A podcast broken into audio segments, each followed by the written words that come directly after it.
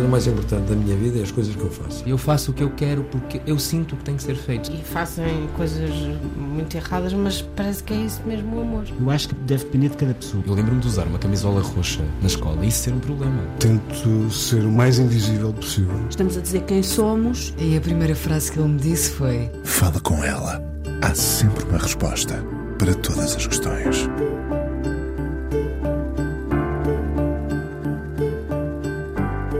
Talvez a matemática lhe tenha atrapalhado os planos, mas ela sabia desde muito cedo que era médica que queria ser. Aliás, basta vê-la a percorrer os corredores do hospital onde exerce medicina para perceber que a sua vontade abre portas literalmente. Faz da necessidade dos outros a sua prioridade. Nasceu em Ribeirão há 65 anos. A ideia de brincar aos médicos fez parte também do imaginário dela, mas começou a desenhar-se como algo muito sério e o sonho nunca mais a abandonou. Andou num colégio de freiras, julgo que tem fé para lá da ciência e nos seus planos iniciais estava a pediatria. Formou-se em medicina em 1985. Depois, o que imagino é desde sempre nela essa vontade de ir em busca de soluções. Dedicou-se aos cuidados paliativos há 25 anos. Veste a bata e a humanidade, sim. A vida dela é hoje um álbum de fotografias cheio de gente que, não sendo da família, lhe enche muitas das páginas da sua própria vida. Sei que tem muitas histórias tristes para contar, mas que as tenta sublimar como ela própria diz, escolhe ficar com o lado belo para que a memória lhe traga um sorriso. Especialista em cuidados paliativos, com muitos anos no IPO, está agora no privado. Gosta de ler e de ouvir música. Gosta de ficar acordada até tarde. Imagino que nesse silêncio possa arrumar o que viveu durante o dia. A esperança com que empurra os seus doentes até quando a esperança teima em faltar. Nenhum doente ou profissional de saúde fica indiferente à passagem da médica Carolina Monteiro. A medicina assenta-lhe tão bem quanto a bata. Acima de tudo, uma cuidadora. Ela sabe bem o que é a empatia. Especialista em cuidados paliativos, a médica Carolina Monteiro, hoje no Fala Com Ela. Olá, doutora Carolina. Olá, Inês. Muito obrigada pelas palavras. Obrigada eu por estar aqui. Tem fé para lá da ciência? Tem fé na ciência e, e para lá da ciência? Tenho, tenho fé. Uh, a fé, que, a, fé que nos move, no fundo, é que consigamos ajudar os doentes a estar o melhor possível, a confortá-los e, tentar controlar os sintomas, porque nesta área os doentes, quando nos surgem, são doentes uh, muito sintomáticos, muito, em sofrimento, portanto, muito sofredores de tudo que passaram e, e, no fundo, querem que sejamos rápidos e é um bocadinho também essa o nosso objetivo, no fundo, a nossa fé, a nossa esperança, porque a nossa esperança é diferente, se calhar, das outras especialidades da, da medicina, não é? Porque eh, sabemos o que, o que aí vem, mas uh, temos que, que ter um objetivo definido e, e, no fundo, é isso que, que nos move para, para ajudar qualquer um que, que vem ter connosco. Tem que carregar mais nessa esperança? Uh... Se a medicina também se move a esperança, nos cuidados paliativos, a esperança tem que ser ainda mais nutrida, mais alimentada. Claro que muitas vezes uh, a nossa esperança é diferente da esperança que os doentes ou os, os, familiares querem, não é? Eles têm sempre, ou querem ter a esperança de ficarem melhores. Se não curar, mas pelo menos ficarem melhores a nossa esperança é que eles estejam o melhor possível enquanto a vida lhes, lhes permitir. Portanto, a nossa esperança é diferente, não é? É uma esperança que nos move a nós, uh, mas que no fundo depois, quando, quando há essa empatia que falou inicialmente, quando, quando começamos a conhecer uns aos outros, esta, esta esperança depois conjuga-se. Portanto, e, e, o objetivo de todos acaba por ser, por ser uh, comum. Os cuidados paliativos são uma espécie de teia, não sei porquê, mas veio-me à cabeça uhum. a imagem da teia, uma teia urdida para o bem-estar de quem dela depende. Uhum. Uh, daí a importância, e fala muito da importância das equipas multidisciplinares. Okay. Porque uh, uh, não é só impossível ser feliz sozinho, é impossível ajudar os outros que precisam de nós se não trabalharmos em equipa, não é? Uhum, exato. Sabe que o termo paliativo vem de palium e palium é manto. Portanto, uh, aquilo que os cuidados paliativos se propõem é como colocar um manto sobre, sobre o doente e sobre as pessoas em, envolvidas, que, que estão envolvidas com, com o doente, e, no fundo, aquilo que os cuidados paliativos pretendem é abordar o doente em, de várias formas. É, nós habitualmente dizemos. A tal abordagem holística, é não é? isso, tratamento holístico. Por isso que os cuidados paliativos não, não são exercidos só pelo médico uh, uh, nem só pelo enfermeiro. Portanto, tem que haver um, uma equipa multidisciplinar e que engloba várias, várias especialidades. Portanto, para, para que consigamos chegar a todas as vertentes das necessidades do doente e sempre uh, com a nossa preocupação também focada nos, nos cuidadores, quer pelas necessidades em termos de ajudá-los do ponto de vista emocional, mas também muitas vezes também do ponto de vista social, porque é preciso resolver uh, problemas que, que ou estavam queixentes ou que pelo menos se descobrem nesta, nesta fase, porque nós temos que abordar toda a gente para tentarmos perceber que núcleo familiar está ali envolvido. Uh, não nos focamos só no doente, claro que o, o doente é o, nosso foco principal, mas se não cuidarmos de quem cuida destes doentes, nós não, não, não vamos ter uh, resultados, uns bons resultados, no fundo. Uh, uh, e a, a, especialista em cuidados paliativos tem cuidado consigo própria? Tenho. Uh, tenho. eu costumo dizer, eu gosto muito de estar em casa. E é em casa que eu carrego pilhas, como eu costumo dizer. Uh, gosto muito de, de, de, ver séries policiais que não têm nada a ver, só se vê gente aos tiros, ou pelo menos começam com a morte de, de, de alguém mas gosto, como gozam comigo, de me fazerem a pergunta quem é o assassino, que eu estou sempre à espera quem é o assassino. Eu, no fundo, quero resolver a questão. Se calhar isto está focado também naquilo que, eu, que é o meu trabalho no, no, é sempre, no dia a dia. É sempre a, pro, a procura de soluções. Sempre. Curioso. Gosto de. Claro que nos filmes aquilo, há ali coisas que a gente vê que são impossíveis, mas pronto, a gente passa essa fase e, e e tenta distrair um pouco porque é uma realidade que não é que não é nossa, não é? Mas pelo menos para não digo desfocar-nos do dia a dia porque eu não tenho problemas uh, com, com isso. Eu vou para casa uh, sossegada. Leva o álbum de família consigo? Não, não, não levo. Por norma não levo, embora estou aberta a que entrem em contato comigo a qualquer hora, seja dia, seja de noite. Eh, digo sempre, tenho o telemóvel contactável 24 horas por dia. Também só consigo fazer isto agora porque o número de doentes que eu tenho atualmente é muito inferior àquilo que eu tinha quando trabalhava no IPO. Não podia dar o contacto a centenas de pessoas porque o, o, o mundo de, de, doentes era completamente eh, diferente, não é?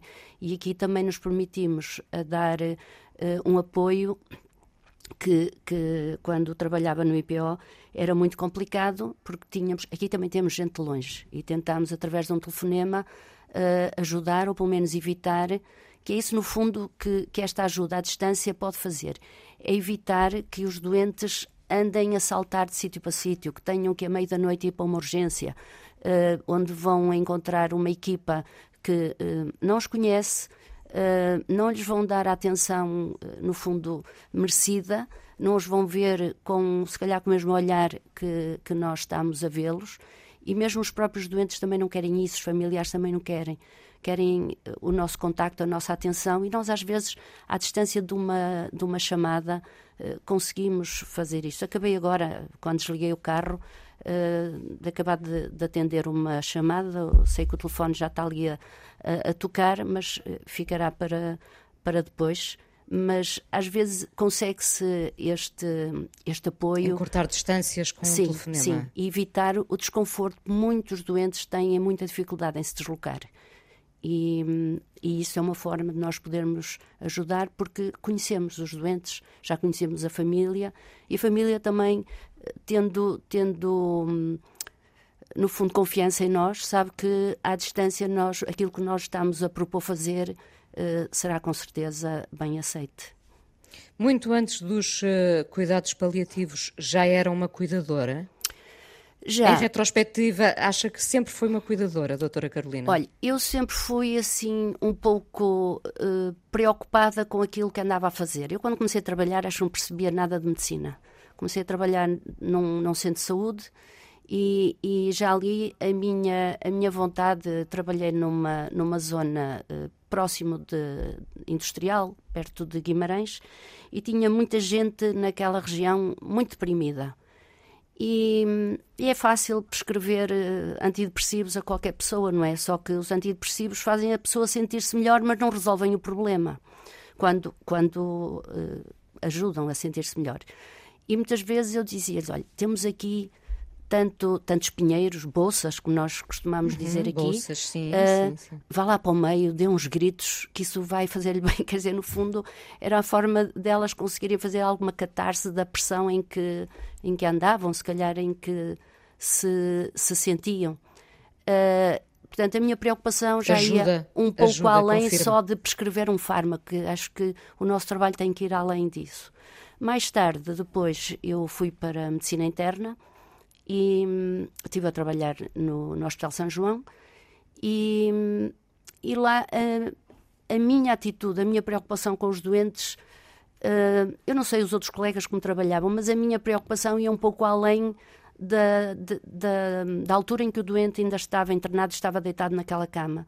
Porque o habitual era o doente tinha alta, pousava-se a receita na mesinha de cabeceira e tchau, nem sabíamos quem é que vinha buscar o doente, se alguém lhe ia uh, aviar, como se costuma dizer, aviar aquela receita, portanto, comprar a medicação, se alguém sabia uh, dar-lhe a medicação de forma correta, não sabíamos nada disso. E eu, uh, desculpa a expressão... Acabava ali a relação com, com o doente, Acabava. É?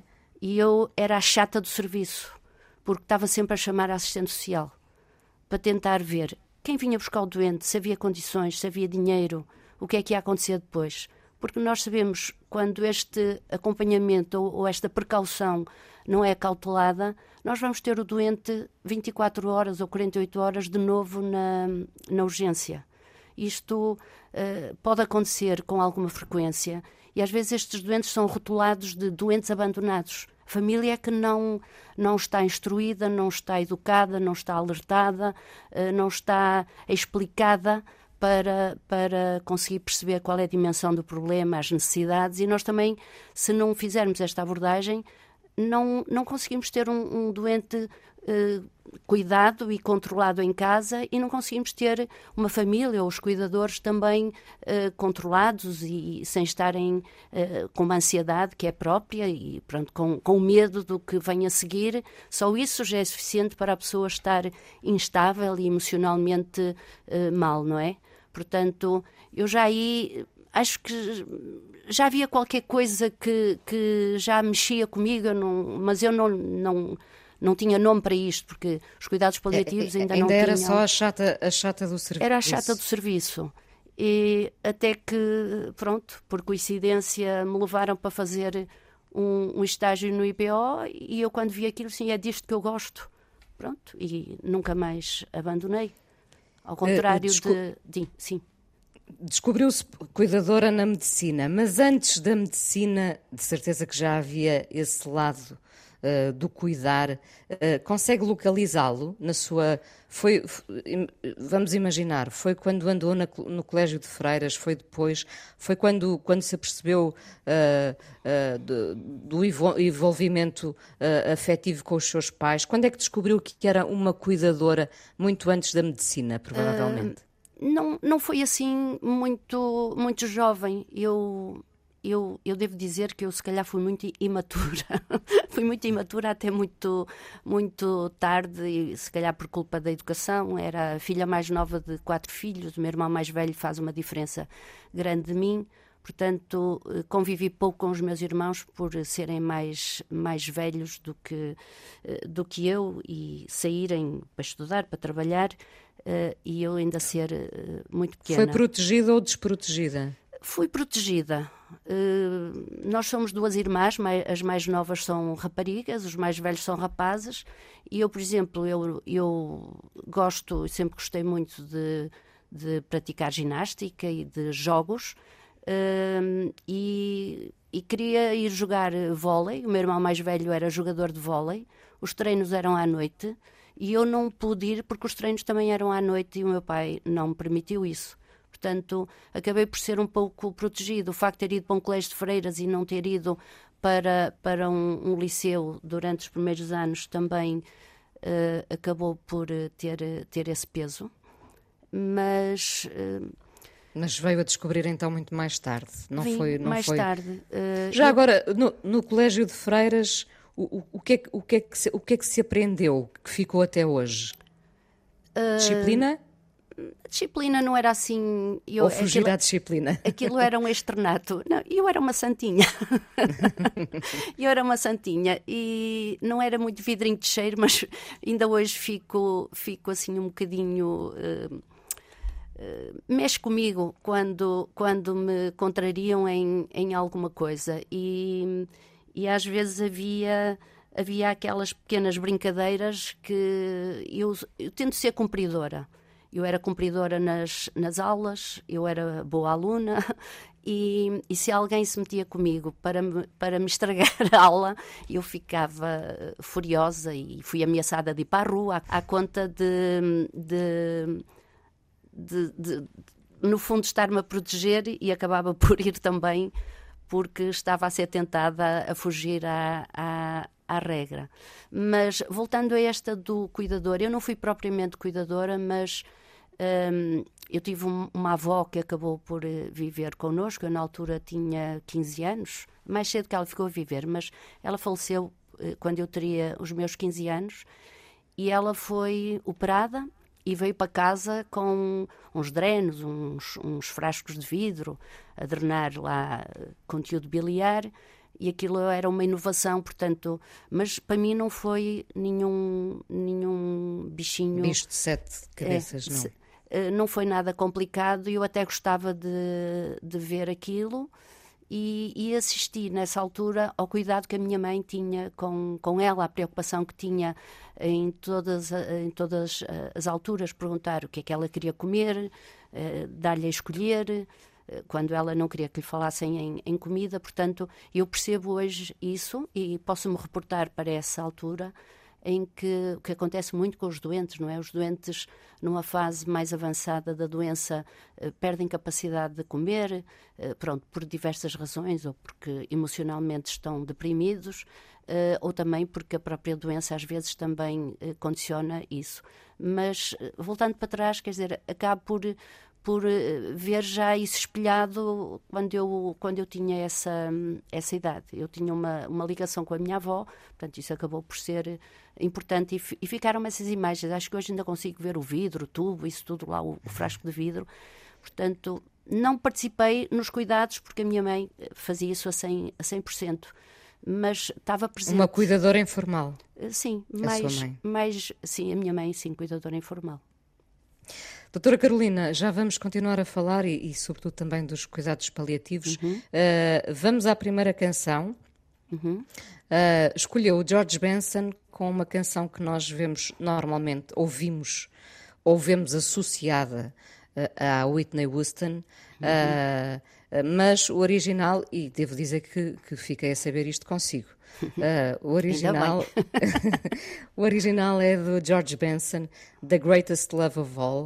Uh, é, uma, é uma canção que a acompanha? Sim, eu, eu devo dizer que a primeira vez que eu vi foi pela Whitney Houston. E, e esta, esta música tem para mim um significado. Uh, é assim, para mim as músicas dizem muito pela, pela melodia, não tanto pela letra. A letra eu depois é que venho, venho a, a, a saber. E ouço-as mais pela melodia do que propriamente do que está lá escrito. Claro que o conteúdo tem que fazer jus também à, à, à melodia. mas uh, esta música vem e que eu reporto muito para o meu início também de, de começar a trabalhar, portanto, a minha independência económica. Uh, e, e, que comecei Depois a ouvir, de 85. Sim, comecei a ouvir uh, muito mais música, sem ser na rádio, a comprar os meus LPs. Eu antes, uh, pronto, eu gosto muito do, do som, do som Motown e, e comprava os vinis, isso tudo, mas depois comecei a, a, ouvir outras coisas. Também tinha mais tempo porque estava a viver sozinha, deixei a família, fui vi, trabalhar para fora e fora cá dentro. E, e isso também fez-me. Eh, a música sempre me acompanhou e era uma coisa que eu chegando a casa, sempre a música é no carro, é em casa, em todo lado, tem que andar comigo. E como eu costumo dizer, quando saio do trabalho, eu chamo ao carro o meu, o meu consultório ambulante, porque aproveito para fazer chamadas telefónicas que não tive a oportunidade de fazer durante o dia, ou mesmo atender o telefone quando me ligam, mas mal desligo, a música tem que estar presente, portanto... Que bom. Ainda tem essa coleção de vinil?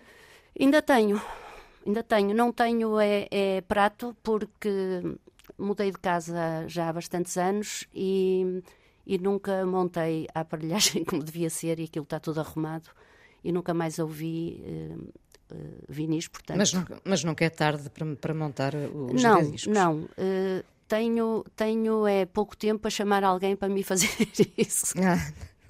Porque antes conseguia fazer isso sozinha, mas não. agora já não consigo, porque a aparelhagem Precisa é outra. de alguém para, para cuidar desse, desse sim, lado. Sim, desse lado mais prático. Claro. Vamos então ouvir George Benson, The Greatest Love of All, e já voltamos à conversa.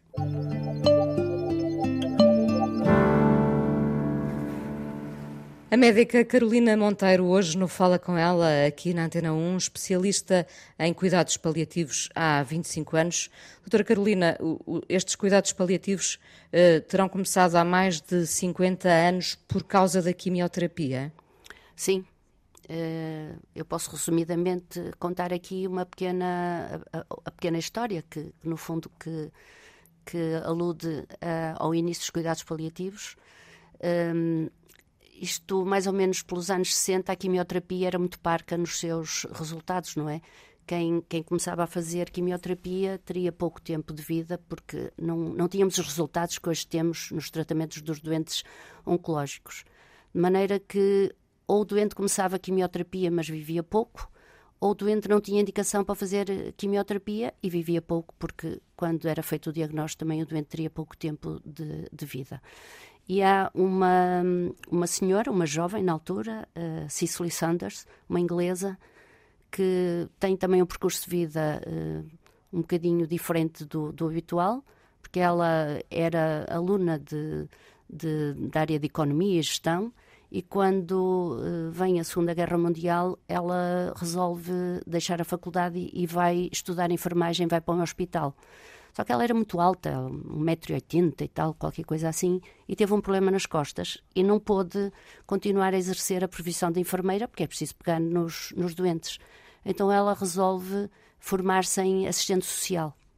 Portanto, e nesta, nesta sua fase ela vai conversando com, com os doentes e começa a descobrir que o doente é mais qualquer coisa do que aquela pessoa que está ali deitada na cama com dores, a passar mal, que não consegue dormir, está isolado, não tem família, porque no fundo ela acabou por trabalhar já nessa altura com doentes com diagnóstico de cancro. E ela discutia muito isto com os médicos: não pode ser, vocês não podem ir lá, só estão cinco minutos, olham para os doentes, fazem isto, fazem aquilo, mas é preciso mais. Até que um médico lhe diz: olha, Uh, se, se fosses médica, talvez conseguisses eh, que a tua, a tua voz, aquilo que queres transmitir, seja mais ouvido, porque sendo assistente social não vais a lado nenhum. E ela então uh, foi para a medicina. Portanto, e acabou a medicina também já muito próximo dos 40 anos e, e prometeu uh, a um dos, dos doentes, com quem ela também manteve uma, uma no fundo, um, um amor platónico, que um dia iria construir uma casa onde pudesse colocar lá estes doentes e dar-lhes um, um, cuidado total, porque ela achava que os doentes estavam num sofrimento total, a que ela designou de dor total.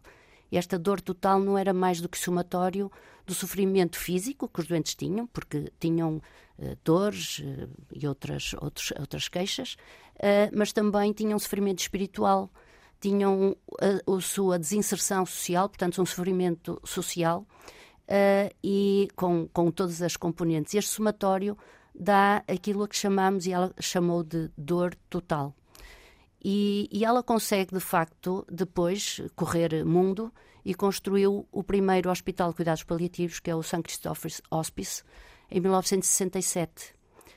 Uh, eh, só mais tarde, um canadiano, o Dr. Uh, Bal uh, Mount Balfour, que era um urologista, que se interessou também muito pela área da, dos paliativos, e ele é que criou o conceito de cuidados paliativos. Portanto, cuida cuidados holísticos, o tal Palium, que vem desse tal manto. Portanto, e aqui começou muito a associação com os doentes oncológicos mas na altura também depois vem a SIDA, não é? A SIDA começa a, a aparecer ali nos anos 80 e, e, pouco. Uh, os doentes morriam muito rapidamente e muito mal.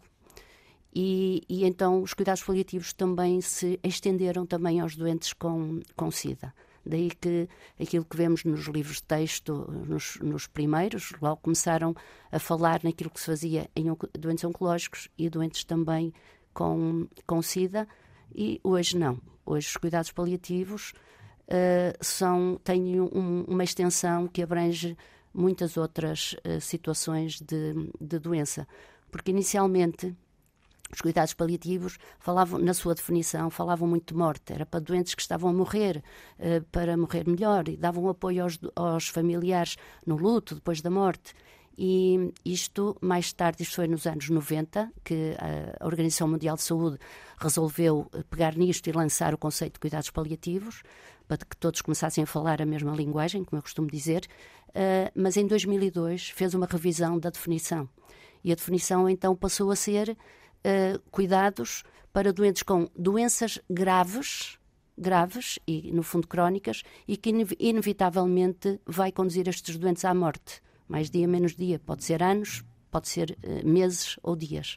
Portanto, e nunca deixando de, de, estarmos atentos aos familiares ou aos cuidadores envolvidos nestes uh, cuidados. E os cuidados paliativos não terminam quando o doente morre. Os cuidados paliativos continuam a estar presentes porque há familiares que precisam de apoio uh, no, no, luto, não é? No luto que, que alguns não conseguem fazer de uma forma normal e que precisam ainda de continuar a ser vigiados e que isto tem a ver precisamente com este, o conhecimento que nós temos da família ou dos cuidadores envolvidos vai-nos também ajudar a perceber se aqueles, uh, aquelas pessoas envolvidas vão ter um luto complicado, complexo, que vai precisar de, de, ajuda, não só de psicologia, mas de psiquiatria, muitas vezes com, com apoio de, de medicação.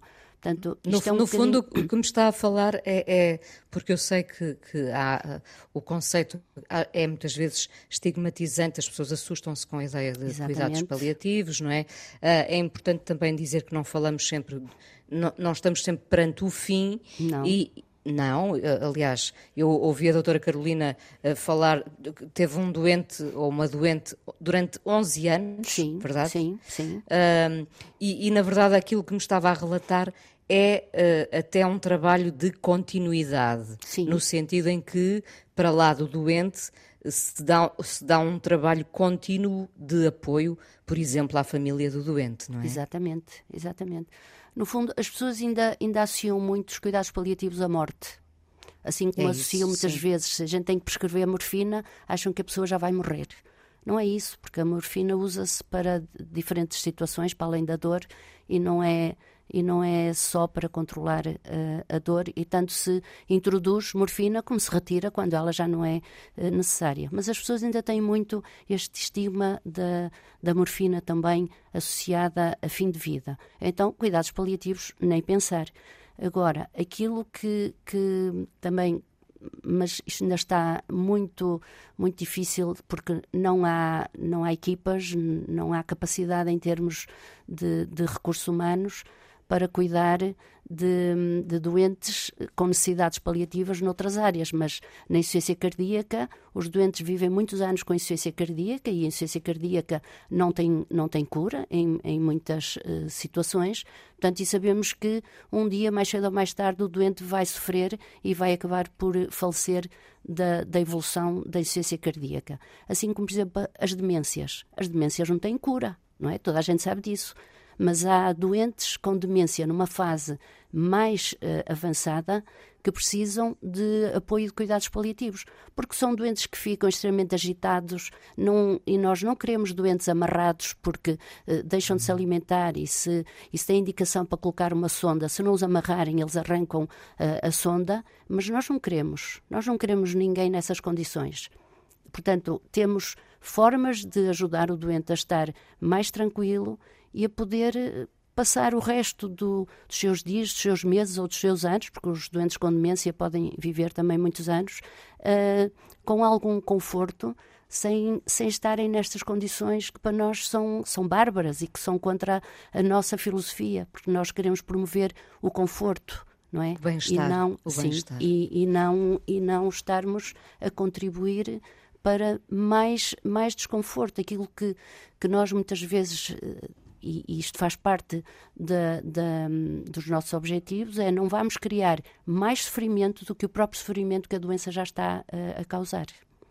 Doutora Carolina, imagino que tem que gostar muito do que faz, uh, e isso não vem nos livros. Uh, a questão da empatia de que tanto se fala hoje em dia uh, pode ser ensinada, deve ser ensinada?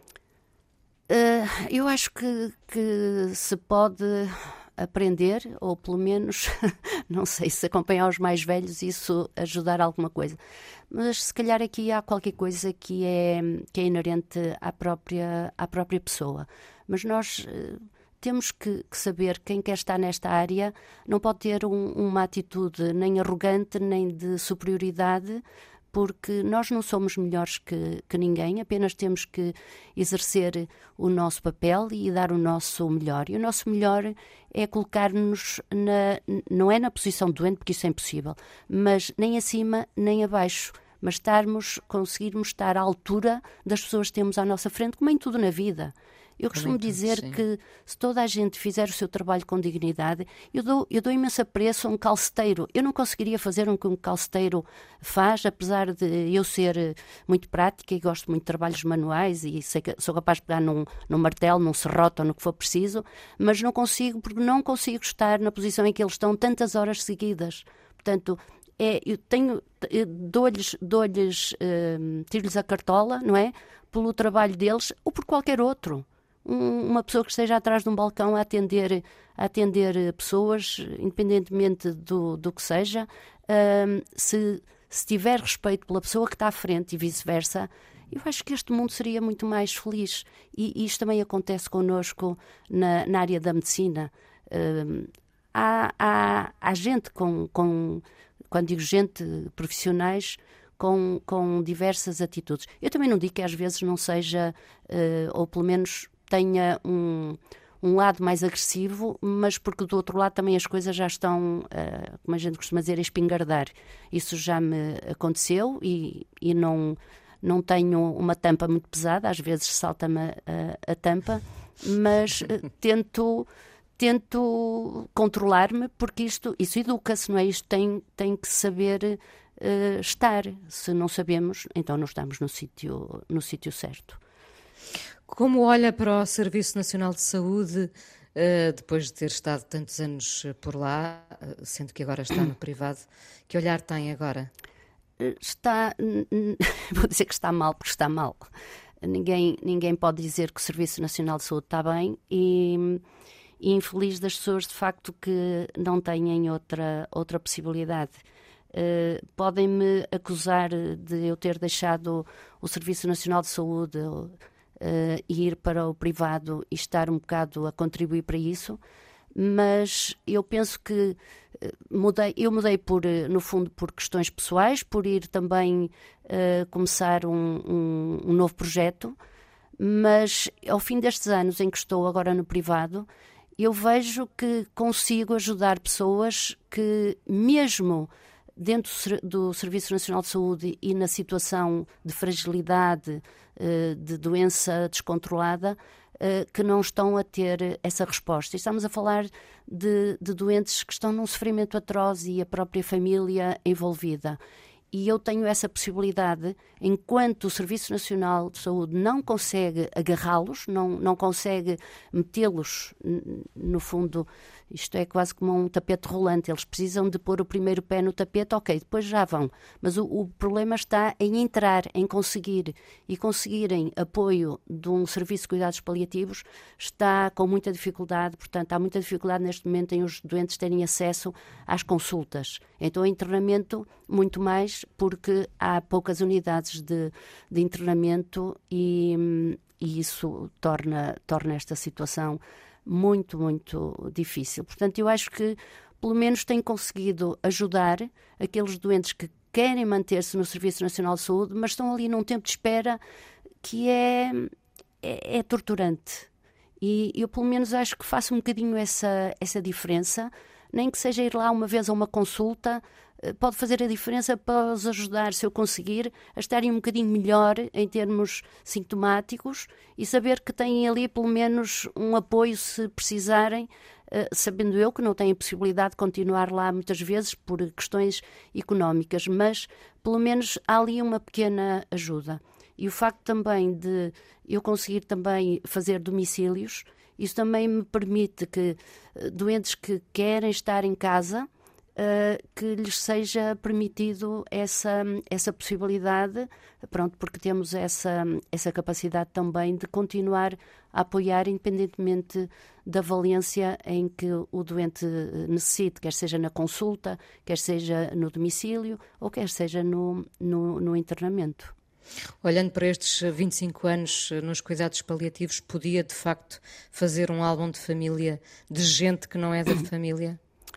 Sim, há algumas situações. Não tenho assim muitas memórias porque tento apagá-las, mas uh, há algumas situações que, que, que ficam, porque eu fico, uh, uh, fico com uma mágoa que para mim persiste. Eu tenho, eu tenho uma, uma certa dificuldade às vezes em esquecer. Não se trata de perdoar nem perdoar, porque aqui nem tenho nada que perdoar, as pessoas são como são, mas um, porque algumas nem sabem o que estão a fazer, porque nem têm essa capacidade, de, conscientemente nem têm essa noção. Mas um, fica a mágoa de nós sabermos aquilo que, que nos damos e, que, e aquilo que, que colocamos o nosso no, no cuidado aos doentes, de, de termos de termos uh, essa, esse lado contrário, portanto, esse repostar. Mas isto tem a ver com as pessoas não aceitarem uh, o que está a acontecer com. Até é, são familiares, mas os familiares que fazem isso não estarem Entrar a aceitar. em negação, sim. Sim. sim. Em negação, e às vezes também há ali muita patologia, muita doença mental também à mistura, uh, não, não, não conseguirem estar ao nosso lado e, e, no fundo, fazerem o mesmo caminho que nós queremos, que é ajudar o seu ente, o seu ente querido, não é? Uh, mas, por outro lado, a gente tem, tem a noção do, do trabalho que, que fez, que foi é sempre o, o nosso melhor, é um trabalho em equipa, eh, tentamos todos eh, estar em uníssono, daí que todos os dias falamos sobre os doentes que, que temos, temos sempre uma informação muito atualizada. E, e, também somos uma equipa muito terra a terra, não, não há cá grandes hierarquias entre, entre nós, quando eu digo nós, médicos e, e, e enfermeiros e, e há de parte a parte liberdade, liberdade no sentido de, de ninguém está dependente, ai, não vou fazer isto sem perguntar aqui, ai, não vou fazer aquilo sem saber se estou autorizado. Não, as pessoas sabem o que estão a fazer, têm informação todos na, na área, portanto, Uh, o nosso trabalho é para o bem comum dos, uh, dos doentes e só assim. Num, também o trabalho em equipa é fundamental porque quando um não está bem, a equipa não está bem e nós depois temos que nos apoiar e, e, e, discutir entre nós o que, o que fazer. Doutora Carolina Monteiro, o que é um dia bom para si? Um dia bom. Um dia bom é ter conseguido ajudar as pessoas que eu tenho para, para cuidar e que tudo tenha corrido bem, que eu sinta que, que as pessoas estão, estão tranquilas, que os familiares estejam uh, a aceitar. Há, há, uma, uma confiança muito grande que, que se cria ao fim de, de pouco tempo. Não, não é preciso, se calhar direi até algumas horas. Há uma confiança, porque se não houver essa confiança, o nosso trabalho, como nós às vezes costumamos dizer, temos ali muita pedra para, para picar. Por outro lado, uh, às vezes acontece que há, há familiares mais duros, mas a, a, comunicação. Eu digo sempre que a comunicação é base, é base de tudo. E sabermos falar, mas essencialmente sabermos ouvir. E isso é muito importante porque, como tudo, nem, nem tudo é perfeito na, nas 24 horas da equipa a trabalhar. Uh, os enfermeiros, de facto, são quem está mais tempo envolvido com, com os doentes. Embora eu, por norma, eh, não me venha embora sem, sem passar pelos, pelos quartos todos a ver se, se está tudo bem, se é preciso alguma coisa, porque às vezes eh, a medicação que se põe de manhã à tarde já é preciso mudar, porque o doente não, não é um doente constante, é um doente que precisa de, de, de uma mudança às vezes rápida. E às vezes chego a casa e à noite os enfermeiros ligam-me e está a acontecer isto, o que é que eu faço? Posso dar assim, posso dar assado? Portanto, um, não, não é um trabalho muito linear, uh, há, há, mudanças ao longo, ao longo do, do dia. E, mas um, um, um, dia bom é que eu tenha pelo menos conseguido atender todos os que, os que me procuraram, porque eu às vezes tenho eh, chamadas uh, telefónicas para fazer, para atender doentes que estão em casa, pedem para ir ver doentes ao hospital de dia, às vezes ainda tenho um domicílio para fazer, eu vou e venho, tento acabar o que não ficou. E, e, se eu sair eh, mais tarde, já aconteceu sair às 10 e mais tarde da, da noite, para mim não tem a ver com a hora, mas com o facto de eu ter feito tudo. Se eu conseguir fazer tudo, é um dia bom. Se eu porventura me tiver esquecido de alguma coisa, às vezes até pedirem uma receita e eu não consegui, eu em casa não consigo passar, portanto tenho que passar estando no serviço. Se eu conseguir fazer tudo, hum, para mim é um dia bom. Eu sou um bocado perfeccionista, de maneira que se às vezes uma vírgula não estiver no sítio, eu passo-me e, e, nem que seja corrigir o texto de alguém. Mas para mim, um dia bom é ter conseguido fazer, fazer tudo. Correr bem ou correr mal, uh, pronto, se, claro que se, se correr mal, se tivermos confronto com, com algum familiar, uh, às vezes temos, temos queixas, mas são queixas que inicialmente a gente até se ri, mas pronto, mas depois temos que que dar seguimento àquilo que, que as pessoas estão, aos problemas que querem levantar, que não são problemas para nós, são problemas que não ficaram resolvidos para os próprios, mas isso às vezes uh, carrego, carrego para casa. Isso fica-me ali uh, e pode-me perturbar um bocadinho, não o sono, porque eu durmo bem, mas o, o adormecer. O adormecer. Quando, quando chega ao carro, no fim de um dia, vamos pensar. Uh, um dia com, com a sensação de missão cumprida, pode ouvir uh, os Coldplay com o Viva La Vida? Sim, sim, venham todos Coldplay ou outro. Eu, eu tanto gosto de música muito festivaleira, como gosto de música eh, muito, como se costuma dizer, muito zen, muito relaxante. Portanto, eu estou aberta a qualquer tipo de música e gosto de música no, no, no geral. Eu toco de ouvido e de maneira que às vezes anda-me assim umas uns sons na cabeça, eu vou, vou para o piano, tiro aquilo e, e aquilo dá-me uma, uma satisfação. Portanto, como vê, a música para mim uh, ajuda-me em muitos. É terapêutica? É, é terapêutica. É, é, é, é aquilo, faz-me desligar, é como se a gente tivesse a carregar o, o, o, telemóvel, não é?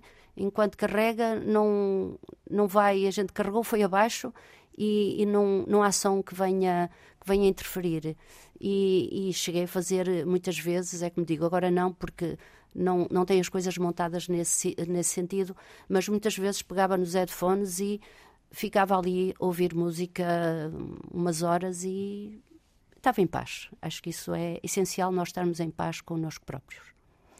Percebo muito bem. Vamos então ouvir Coldplay Viva lá a Vida para guardarmos um sorriso acima de todas as coisas. Obrigada por ter vindo ao Fala com ela aqui na Antena 1, porque ainda vamos conversar mais um bocadinho no podcast. Obrigada. Obrigada eu. A médica Carolina Monteiro, hoje no Fala com ela, especialista em cuidados paliativos já há 25 anos. Uh, já aqui dissemos uh, que, que, as pessoas ainda se assustam muito com, com, com esse conceito dos cuidados paliativos. Uh, no caso da doutora Carolina, sei que usa também o humor como arma. É por ser minhota?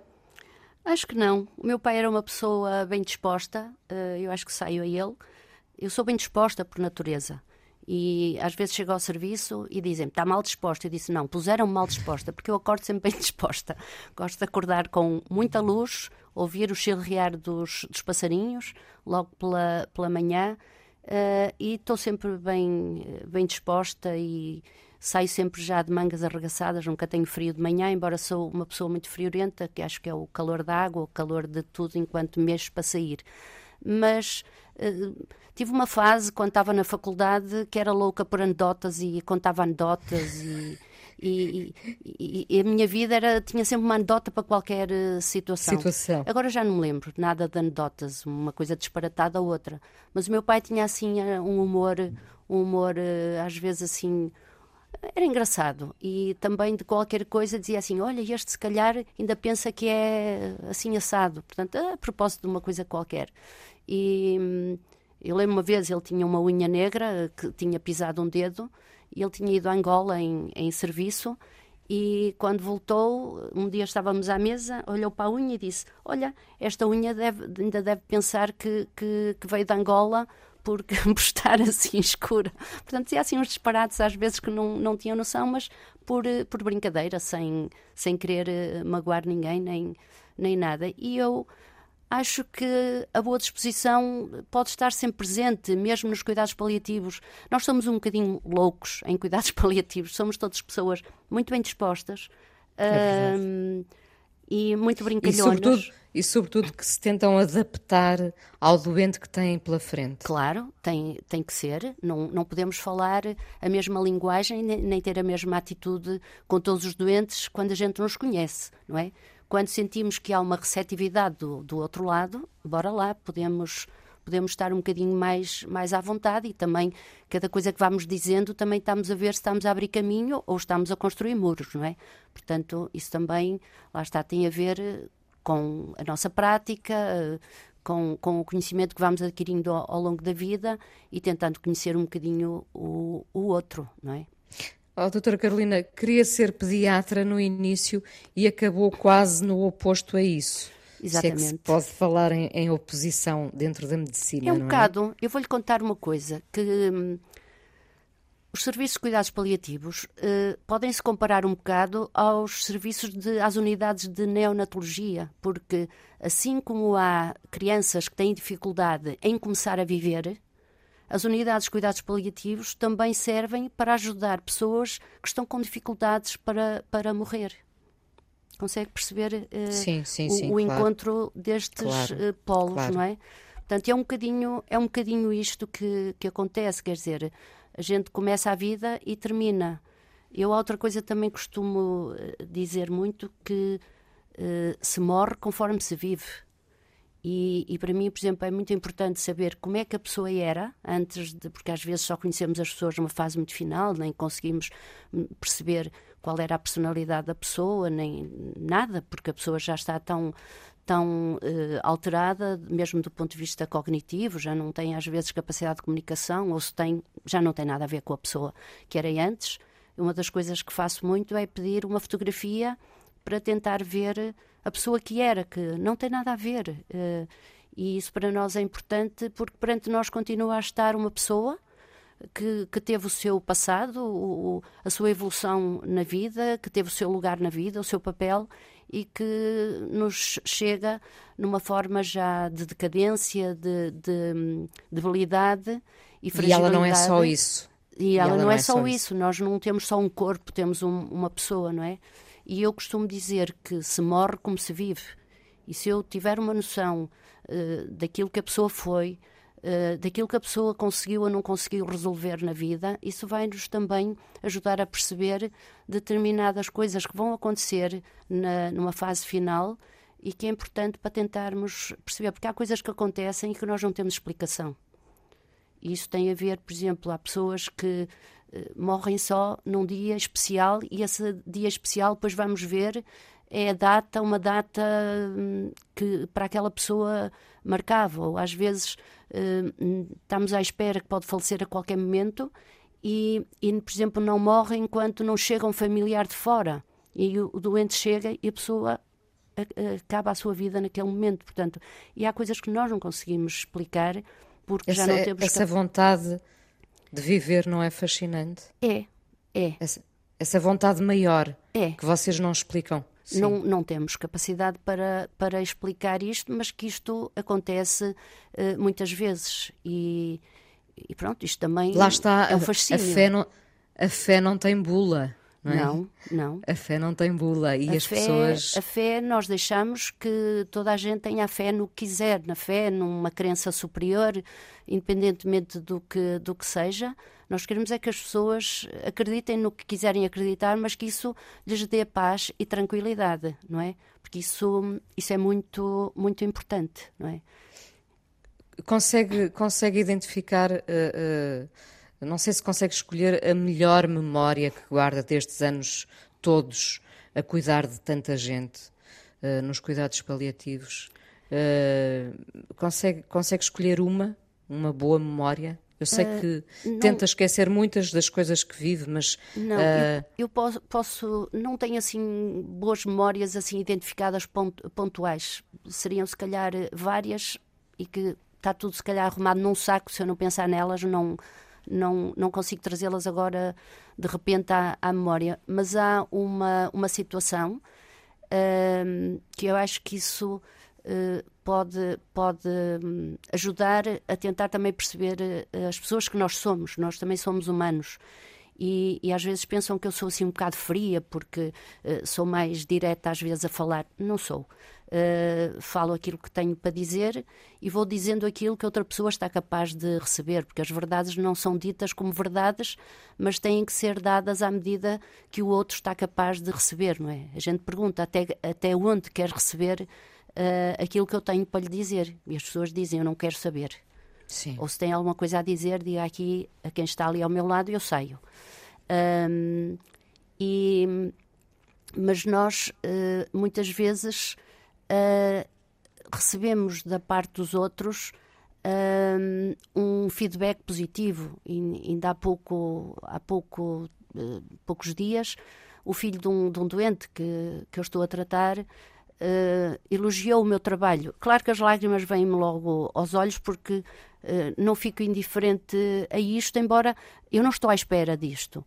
Mas, assim, a imagem que me fica e que eu nunca esqueci Uh, tenho uma ideia da cara da, da, doente, porque de facto foram milhares de doentes que eu vi enquanto estava no, a trabalhar no IPO, mas foi uma doente que me chegou à consulta a primeira vez e, e qualquer coisa no sentido de lhe perguntar uh, como é que consegue conviver, viver com a sua situação, e ela ter-me-á dito uma resposta no fundo, muito singela, mas uh, do estilo.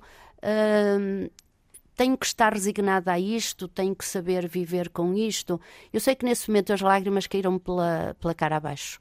E a senhora ficou tão aflita, tão aflita, que só me pedia desculpa por me ter feito chorar. Portanto, uh, é assim: isto é uma memória, no fundo, boa porque mostra também quem, quem nós somos. Nós não somos aquela pessoa ali com uma posição de para nós parece que está tudo bem, quem está do outro lado é que está mal, portanto uh, estão-se a borrifar para nós. Não, nós, nós somos uh, emocionais, embora cada um de nós mostre essa emoção de, de maneira muito, muito diferente, não é? E também fraquejam naturalmente. Sim, e, e, e muitas vezes isso levamos, levamos para casa isso, esses, esses momentos, mas que no fundo, são, são o nosso suporte, sabermos que alguém do outro lado diz, uh, diz alguma coisa de bem. Eu posso dizer, não, não costumo falar nisto, mas eu tive um doente durante vários, tempo, vários anos que, que tratei e que o filho uh, dizia à mãe, e a mãe depois disse-me, que dizia que eu era o Ferrari do hospital onde estava a trabalhar. Portanto, é, é, um pouco, é um pouco isto, quer dizer, no fundo, a gente não, não é isto que nos faz viver, porque o que nos faz viver é saber que aquilo que estamos a fazer é, é feito com, com cuidado, porque o nosso trabalho eu considero que tem que ser uma missão.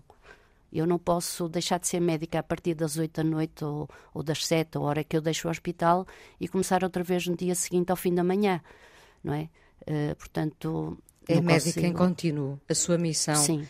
é contínua. É, 24 Uma... horas sobre 24 horas. Uma vez uh, perguntei uh, ao Dr. Daniel Sampaio como é que ele, uh, de certa forma, fazia Uh, fazia uh, quase a purga do que tinha ouvido durante o dia todo ah, no sim. consultório. Uhum. Uh, e ele contou-me que, aqui mesmo também, não fala com ela, que quando chega à casa, despe a roupa que usou nesse dia uhum.